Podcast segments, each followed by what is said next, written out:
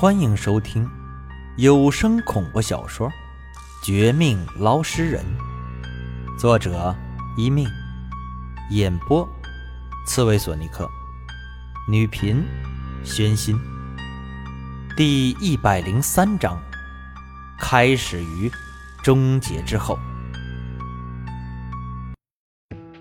你说什么？你居然对我？别呀，虎妞，我对你不是那种，我们是……哎呦，我去！回头我要倒霉的。感受到虎妞护食似的动作和表情，我瞬间一惊，想起之前他不理会大头和彪子明恋暗恋的事儿，头皮发麻。怎么都没有想到，他居然真的对我有好感。而且，看这样子，怕是要当场和来人较量一番。这事儿要是被大头和彪子知道，肯定是不好。退一万步说，就算他们不生气，我自己也觉得很尴尬的。我下意识就想挣扎，可虎妞力气极大，又是趁我不备出的手。哪里能脱身？见我还敢反抗，虎妞却继续威胁。不但威胁，手上力气加大，将我抱得死死，还故意朝我身上腻歪、亲密，嘴上撒娇。人家就是喜欢你这一款，怎么了？你小子敢拒绝我，或者多看他一眼，小心我弄死你！听他这一说，我更加欲哭无泪，想逃，却因刚苏醒没力气；想和他辩解，却又被这丫头恶狠狠的目光惊住，只得暂时顺着他的意思。心想，等会儿来人不是熟人，或者只是误会一场，买错药费，再和虎妞推辞也不迟。但现在往往不是那么简单，甚至老天爷就爱开玩笑。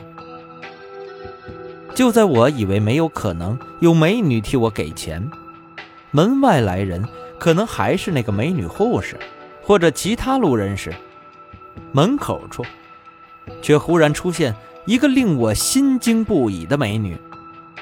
一见是她。刚才那点想法瞬间抛在脑后，身边虎妞将我死死抱着，可我被心底爆发一股莫名的力量给挣脱了。下一秒，我不但脱离虎妞的掌控，更赶紧穿好鞋子下床，手足无措地看向那人，只因他不是别人，正是我昏睡时。想的最多的未婚妻，廖明雪。几天不见，廖明雪更加明艳动人，但她一向的清淡淡漠表情，却又衬托出一种超然冷静、与世无争的气质。这两种截然相反的气质，居然混合到她一人身上，简直是一种奇迹。她这几天。不知道去哪里了，脸上虽然精气神饱满，但也有些止不住的疲惫，看得有些让人心疼。想去安慰吧，却记起自己的身份，和他远没有到那么亲密的程度，只得暂时作罢。见到他的出现，我不知道为什么就有了第一反应。挣脱虎妞的同时，生怕我俩刚才抱在一起的画面被廖明雪看到。即便明知她只是未婚妻，还是没有最终确定那种，却又立即讪讪一笑，退到一旁。廖明雪朝我看了过来，我和她相互看了一眼，两人的目光在空气里瞬间交错，虽然没有开口说话。但就是能领会到对方的一些意思，在十分之一秒之内，廖明雪传递过来有关天机门和鬼婴集团的最新消息，大概是说，他们被他给吸引火力，所以才没有干涉我们行动。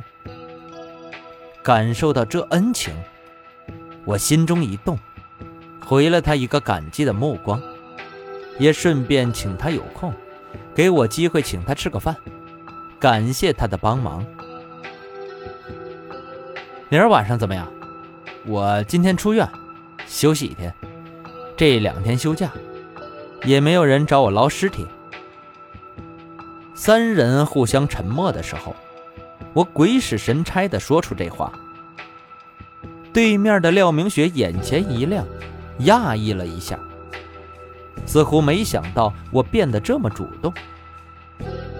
但他还没有回答我，另一边。被我们二人冷落的虎妞再度发飙，或许是我刚才挣脱时用力过猛，或许是我和廖明雪的默契刺激了她。总之啊，接下来的几个小时，我被虎妞弄得几乎吐血。病房内，他当场打断我们的谈话，也不给廖明雪答应我吃饭的机会，直接冲到我身边，挽着我的手。宣告要追求我，又说她是我的女朋友。她真的是你女朋友？廖明雪明显比虎妞智商高许多，一下子看穿我的无奈。她的急脾气没有揭穿，却是神秘一笑。我哪敢用言语回答，进一步激怒虎妞，又被他暗中狠掐腰部，疼得不行。不敢说话，只得明面上点头，暗地里却给廖明雪做了个手势。见到我的暗示，廖明雪倒是很贤惠，没有像普通女人那样纠缠，也没有吃醋，反而俨然一笑，似乎要谅解我。但下一秒，却冲我和虎妞恭喜起来。恭喜两位有情人终成眷属，哪天开酒席，记得请我哦。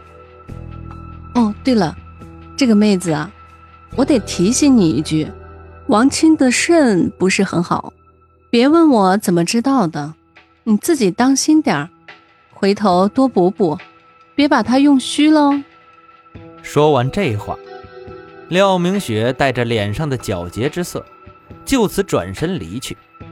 只留下我一个人在风中凌乱。没想到，刚才以为他智商高、情商高，知道我的苦衷，不会吃醋，可现在却被打脸了。廖明雪不说这话还好，大不了我哄着虎妞，等他放手冷静下来，慢慢的开导。回头我们也可以退回到朋友关系。可他这一说，我再想狡辩更加不可能。身后的虎妞也在廖明雪走后不久一声暴喝，怒目而视，虎视眈眈，看得我心里发虚。一个不小心，就被他壮硕的身体给压在了病床上。虎妞对我好感不少，也正处于暴怒暴走状态。但要非礼我，或者当场将我就地正法，还是没那么大胆儿的。但我更可怜，他没有非礼我，却凭着惊人的体重，压得我喘不过气来。几秒钟后，一声杀猪般的惨叫自病房传了出去。不知道廖明雪是不是更加偷笑？但我唯一知道的却是，被虎妞这一压呀，被廖明雪这一激化，我身上快痊愈的伤又被压出血，因此又得多住一天。等到真正出院时，罪魁祸首的廖明雪却再次失踪，联系不上了。我只得叹息着回到正轨，先是请了四个好朋友吃一顿大餐。喝到大醉，然后啊，第二天，亲自送他们一个个的上了车，返回他们各自的家族。最后的虎妞想留下，却也被我一夜的劝导，红着眼睛走了。也因此，等所有人都离开后，江边小院子便只剩下我一个人了。鬼婴母子事件顺利解决，秦老八和老王、李庆利各自终结，钓鱼人前辈出远门，我那狡猾的未婚妻还不知道去哪儿。得，这惨下比之前更惨。好在本帅哥经历数年的单身生涯，也不怕这点苦楚和凄凉。王家捞尸人重新开张，不知道下一个雇主会是谁呢？看着附近凄冷的夜晚，我感慨一声，就此睡了个大觉。第二天休息，第三天凌晨。我还在做梦，却接到了一个奇怪的电话，以及一个猝不及防的奇怪的新雇主。